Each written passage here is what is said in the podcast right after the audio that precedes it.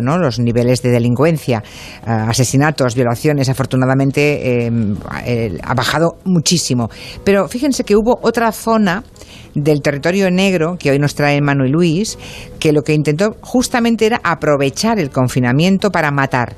Me refiero a cometer atentados. Los yihadistas del Daesh pues siguen teniendo por ahí esos llamados lobos solitarios de los que hemos hablado tantas veces, ¿no? En España también.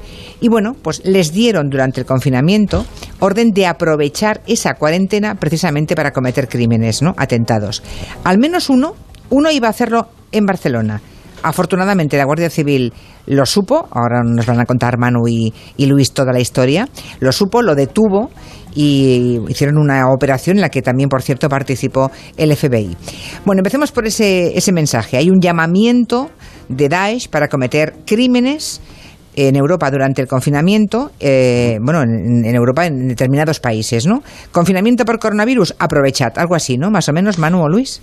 Sí, sí, exactamente fue así. El 19 de marzo, cinco días después de que el estado de alarma se decretara en España, Daesh o Estado Islámico animaban a los aspirantes a lobos solitarios, a los voluntarios para, para, convertirse en terroristas, que tiene por todo el mundo, a cometer matanzas aprovechando el coronavirus en, en Occidente, dicen ellos. En uno de esos órganos de expresión que tienen, una revista semanal, se llama Al-Naba, empujaban a cometer ataques similares a los de París, Bruselas y Londres.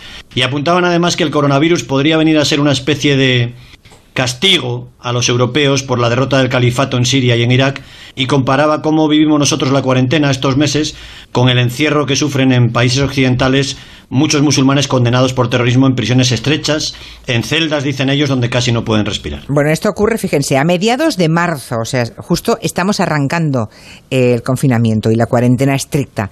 Y en esa fecha ocurre también algo aparentemente sin conexión. Pues que un local cerca de la playa de la Barceloneta, en Barcelona, como todos en, en, España, ¿no? Tienen que cerrar las puertas por el estado de alarma. Los empleados de ese restaurante tienen que pierden su trabajo y entre ellos hay un camarero marroquí de 34 años que lleva ya 12 viviendo en España. Eso es, el local donde por fin este inmigrante había encontrado cierta estabilidad cierra, lógicamente, como todos en cuanto se declara el, el, estado de alarma. Mohamed se queda sin empleo y se encierra en la habitación que tiene alquilada precisamente a una compañera de trabajo de ese mismo local en un piso pequeñito de Ciudad Bella, en Barcelona. Allí viven, además de Mohamed, su compañera de trabajo, la hija de esta y dos nietos. Uno de ellos, un bebé muy pequeñito, de pocos meses. Y es durante el confinamiento, durante la parte, digamos, más estricta del confinamiento, cuando Mohamed da un paso definitivo en su vida. Un paso que está siendo vigilado, afortunadamente, por el Servicio de Información de la Guardia Civil, ¿no? Y esa unidad de élite en la lucha contra el terrorismo islamista, que yo creo que ahora con la unidad. ¿Alguien ha visto ya la unidad? No, de Dani no, de la Torre. no. Bueno, pues yo creo que los que han visto o están viendo la unidad, yo creo que serán hoy muy, mucho, muy sensibles a lo que estáis contándonos. ¿eh? Bien, esa unidad de élite de la Guardia Civil eh, sigue luchando y actúa. Sí, sí, le tenía bajo el radar, no era un desconocido para los agentes antiterroristas, llevaba, como dicen ellos, bajo el radar desde el año 2015, aunque no era lo que ellos llaman un objetivo crítico, urgente. ¿no? Los investigadores de la Guardia Civil descubrieron hace unos cinco años que este hombre, este camarero, era una persona que se iba radicalizando en España. En su ordenador frecuentaba entornos radicales, que llaman ellos, había tenido contactos físicos con algunas personas que desde Cataluña habían salido hacia Irak y hacia Siria, y había incluso cambiado algo su aspecto físico. Los especialistas de la Guardia Civil lo que llegaron a pensar entonces, 2015, es que este era un buen candidato a irse a luchar en Siria o en Irak, pero finalmente nunca llegó a salir de, de Barcelona. A mí lo que me maravilla es que estamos hablando de hace casi cinco años, o sea, cinco años que la Guardia Civil detecta ya a este hombre, que ve que hay un peligro ahí de que se convierta en un extremista islámico y no, sueltan ese, ese hilo pase lo que pase en España, ¿no? ¿Qué, ¿Qué, ocurre desde entonces, desde hace cinco años? Bueno, pues ocurre que Mohamed logra por fin obtener un trabajo, los papeles en España, el NIE, el número de identificación de extranjeros, es decir, el DNI para extranjeros, y parece que se centra en eso, en el trabajo. La Guardia Civil, mientras tanto, rastreaba su vida. Había llegado, Mohamed había llegado aquí de forma ilegal, con apenas 22 años, sin nada, con una mano delante y otra detrás, y no le había ido demasiado bien en esos primeros años. Tardó 10 en dejar de ser un ilegal, vivió al borde de la indigencia, al límite en las calles de Barcelona, durmió muchas noches en la propia playa de la Barceloneta, en otros lugares tuvo un montón de empleos, fue camarero, fue cocinero, fue chico para todo en varios negocios, pero desde el año 2018, había encontrado ese empleo de camarero y luego se instaló en una casa. Parecía haber, bueno, reconducido su camino porque Mm, al menos no daba muestras de esas inclinaciones extremistas con las que fue detectado por la Guardia Civil. Este hombre vivía, por tanto, el momento de mayor estabilidad, ¿no? Dentro de lo que cabe, pues tenía un mm. trabajo, cobraba, él estaba legal, hasta que llegó el coronavirus. Entonces, pierde el empleo, como tantos cientos de miles de personas, se encierra en su habitación en Barcelona y ahí es donde vuelve a conectarse con el mundo terrorista. Eso es, los investigadores de la Guardia Civil ven que en ese momento, cuando se queda en paro y encerrado en casa, eh, es lo que llaman ellos un elemento de disrupción, es un punto de inflexión en la vida de este hombre, algo que le convierte en un candidato a yihadista, ¿no? Pasa de ser un simpatizante a querer convertirse en terrorista. Las condiciones de vida eran ya muy duras para él, su socialización, como dicen los investigadores, su conexión con los demás en Barcelona era su trabajo.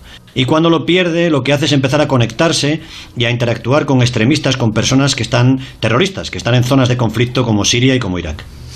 Ah, una vez hablamos aquí, me acuerdo, con el teniente coronel Vázquez, hablamos de, fin, de esos procesos de selección ¿no? que, que hacían, de la búsqueda de terroristas, ¿no? que los del Daesh hacían. Pero en este caso veo que ha cambiado lo que nos contó aquí el coronel Vázquez, ¿no? Porque este camarero en paro por el COVID-19 fue casi elegido eh, como si hubiera ido a una entrevista de trabajo, ¿no? Le hicieron casi un test. Claro, es que no es el caso. Este hombre no estuvo simplemente eh, mirando propaganda islamista, navegando por la red en busca de imágenes de atentados, tanteando, ¿no? Como hacen miles y miles y miles de personas eh, por todo el mundo. En este caso, él habló con varios dirigentes del Daesh, esos conocidos como foreign fighters, es decir, combatientes extranjeros, gente que tiene experiencia en guerras, que ha luchado, que ha matado y que sabe perfectamente cómo hacerlo y que tiene un ascendente muy importante cuando vuelven de allí. Daesh utiliza algunos de ellos para reclutar, para buscar gente en esas redes sociales y, a los, y los convence de matar en nombre de su guerra santa, de la yihad. ¿no? Hace falta que esa gente que está en países como España sea vulnerable, como llaman los expertos de la Guardia Civil y de la Policía, ¿no? que pasen un mal momento, que estén aislados, que no tengan ningún anclaje en ningún otro sitio. Y ahí es donde aparece ese momento perfecto y delicado, ¿no? Eh, que, y que el camarero de Barcelona reúna todas las condiciones. Bien, y desde la distancia dan con él, se notan, se dan cuenta que es un personaje que puede cometer atentados. ¿Y qué hacen desde la distancia? Sí, al principio las primeras conversaciones monitorizadas, como dice, como dice la unidad, eh, él iba construyendo un relato de su mala suerte en nuestro país. Parecía una historia más, ¿no? Le han echado el trabajo por ser musulmán, le va mal en España por ser musulmán, los musulmanes están maltratados en Cataluña. Digamos que esa sería la primera capa de la cebolla. Desde Siria y desde Irak le van animando a pasar otras capas, ¿no? A aumentar la indignación. Y en ese caso hay una, en esta historia hay una figura muy inquietante, lo que los especialistas de la Guardia Civil han llamado tutor o mentor criminal y es un tipo, un veterano de guerra de Daesh que le va guiando. Y ya no es como tú decías un reclutamiento genérico o salir a pescar terroristas, sino que es individual. Los terroristas buscan, eligen y seleccionan a un candidato para matar. Si ven que tiene posibilidades, lo sacan del chat de grupo, se lo llevan a un chat aparte, individual, privado, y empiezan a pasar muchas horas hablando con él. Y le van preguntando por todo tipo de historias, por historias del Corán, por historias del Daesh, por historias familiares, personales. Quieren saber si este hombre que ya ha entrado en esa primera capa de la cebolla, ese victimismo, todo lo malo me pasa por ser musulmán, tiene ese plus que hace falta para dar un salto y acabar matando y derramando sangre. Claro, cuando por ejemplo este hombre le confiesa a su tutor criminal, a ese mentor desde Siria que había estado trabajando en un local nocturno de Barcelona y que por eso había tonteado con el alcohol y las drogas, su tutor le asegura que el martirio, que matar por la yihad, es la solución para redimirse, para purificarse, ¿no? Y en realidad su contacto con el alcohol y las drogas había sido muy pequeño, algo sin ninguna importancia. Sin ninguna importancia. Bueno, este hombre empieza a hablar muchas horas todos los días con ese tutor y que es ese mentor criminal del Daesh, que es el que le está animando a matar en España. Y eh, además con cierta premura, ¿no? Que, que, se, que matara ya, que cuanto antes mejor, ¿no? Sí, imaginemos eso, ¿eh? 14 y 16 horas al día encerrado en una habitación en Barcelona. El terrorista extranjero le da constantemente el empujón, el impulso, tiene que hacer algo, tiene que hacerlo ya. A la vez, y este es un proceso nuevo también y muy revelador, otra gente de Daesh hace comprobaciones, volvemos a lo de la entrevista de trabajo, hace comprobaciones sobre ese candidato, ¿no? para evitar que sea un infiltrado de la Guardia Civil o otros servicios de información, van comprobando su historia, tienen muchos medios para hacerlo, chequean sus datos, chequean a su familia en Marruecos, chequean su realidad en Barcelona y en ese caso van comprobando que Mohamed era un candidato sincero a cometer atentados. Esa relación entre el mentor terrorista y el voluntario para hacer la yihad va avanzando mientras todos estamos confinados, naturalmente, durante este estado de alarma. En una ocasión, su tutor le anima ya a comprarse un dron. ¿Un, dron? Un dron, sí, sí, sí.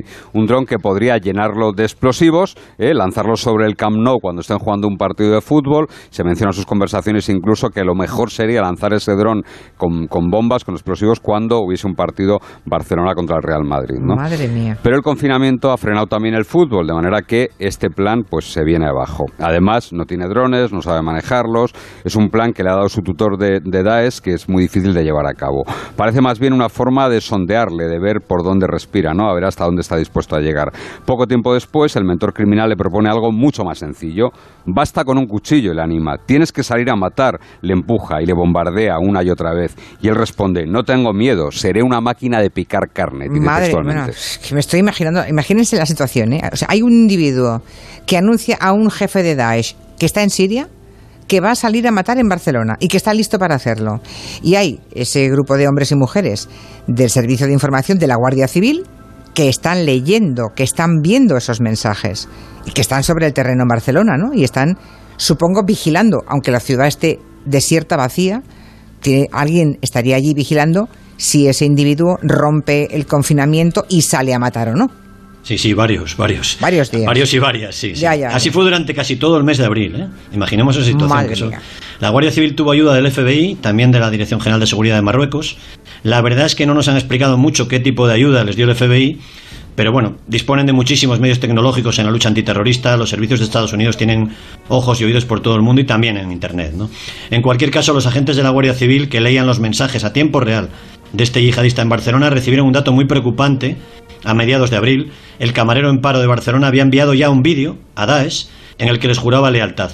Esta es una señal muy importante, es una especie de testamento, y todo hacía indicar que el atentado era inminente y que después de que él matara y posiblemente muriera en el atentado, los terroristas de Estado Islámico difundirían ese vídeo del que ya sería su último mártir en España como una victoria. Ya, o sea, ya estaba el último paso dado. Bueno, en esa situación, con Barcelona casi desierta, porque mm, lo veíamos con nuestros ojos, ¿eh? estamos en Onda Cero en las Ramblas, que es un poco en la zona esa del Raval, ¿eh? en la que vivía este individuo. Eh, los agentes de la Unidad de Información de la Guardia Civil, por tanto, siguen vigilando de cerca a ese hombre y comprueban que, en efecto, claro, se salta el confinamiento y sale de su casa y, y sale a las calles Sí, de Barcelona. Y no pasa una vez, sino en varias ocasiones. Los investigadores trabajaban, claro, con la dificultad de seguir a alguien mm, en una Barcelona prácticamente desierta. Claro, es que se ve mucho Alguien que más. además se movía, sobre todo por las calles del barrio del Raval, donde, bueno, pues alguien occidental canta bastante y canta más, lógicamente, durante el estado de confinamiento, ¿no? Pero también es cierto que cogió el metro en varias ocasiones, siempre fue vigilado y seguido muy de cerca por guardias civiles antiterroristas, que iban de paisano naturalmente, que comprobaron, por ejemplo, cómo durante sus recorridos por la ciudad, por Barcelona, este tipo, este aspirante terrorista, se grababa con su teléfono móvil. Así lo hizo en varias calles y también dentro del metro. Es posible que fuera que fuera también esa preparación, esa iniciación para cometer un atentado terrorista. Imagino que durante esos seguimientos por las calles y por el metro de Barcelona, los agentes de la Guardia Civil, vamos, tenían que estar relativamente de cerca y supongo que irían armados por si este hombre cometía o intentaba cometer un atentado allí mismo, ¿no? Porque si no me he olvidado, el mentor le había dicho que bastaba con un cuchillo, o sea que podía llevarlo perfectamente metido eh, en la ropa. Sí, sí, así fue. Y ese era el mayor reto para los guardias civiles, ¿no? Que iban eran su sombra esos días por Barcelona, que no atacara a nadie, por ejemplo, que llegaron a temerlo en la cola de un supermercado, un objetivo muy fácil estas semanas de confinamiento y donde siempre había gente, ¿no? Los guardias civiles trabajaban y lo seguían con la idea de que era inminente, de que en cualquier momento, en cualquier turno, pudiera cometer el atentado. Y finalmente, el 8 de mayo, o sea, hace bien pocos días, ¿eh? el 8 de mayo, los guardias civiles entran en su piso, en la calle eh, clave de Barcelona, y lo detienen. Sí, así es. El, el hombre se había escondido bajo la cama de uno de los niños que vivía en el piso. Eh, fue detenido. El juez ordenó que entrara en prisión sin fianza. Tenía muy pocos objetos personales en la casa, una que- muy humilde. Fue una operación muy brillante de la Guardia Civil, de Servicio de Información, y evitó evitó dolor en las calles españolas, en las de Barcelona concretamente. En Francia, de hecho, ya ocurrió un ataque muy similar, muy parecido. El pasado mes de abril, un hombre musulmán entró en dos comercios armado nada más que con un cuchillo y atacó a todo lo que estaba a su alrededor, a todo lo que se movía. Hirió a cuatro personas y mató a dos. Es verdad, es verdad, me acuerdo. Y no ha sido este, esta historia, hemos contado la historia de este yihadista, pero no es el único que ha sido detenido en España durante todo el estado de alarma por el coronavirus, ¿eh? Eh, porque seguimos además en estado de alarma por el terrorismo yihadista ese estado de alarma eh, por yihadismo está, sigue estando en el nivel 4, que creo que es el máximo, ¿no? Casi, casi, el máximo. La semana pasada otros agentes terroristas, esta vez la Policía Nacional, detenían en un pueblecito de 12.000 habitantes de la provincia de Ciudad Real, en Bolaños de Calatrava, a un tipo marroquí, un ciudadano con otro perfil. Es un captador, él busca personas para que maten. Lo había hecho ya en Marruecos, allí había convencido a varios jóvenes para que cometieran terrorismo en Emiratos Árabes y en Arabia Saudí, y se había escondido en España, vivía en ese pequeño pueblo, en un piso compartido, pero seguía reclutando voluntarios para la Guerra Santa, esta vez entre los inmigrantes que se dedican a ganarse la vida como temporeros en cultivos por la zona, sobre todo en la cebolla. Ya tenía tres personas convencidas en España, se hacían llamar los soldados invisibles de Daesh, estaban muy radicalizados y pasaban ya tiempo rezando pero haciendo también entrenamiento físico, casi militar, y viendo muchos vídeos, especialmente les gustaba ver el de los atentados en la revista Charlie Hebdo en Francia. Por suerte no fueron esta vez invisibles para la policía.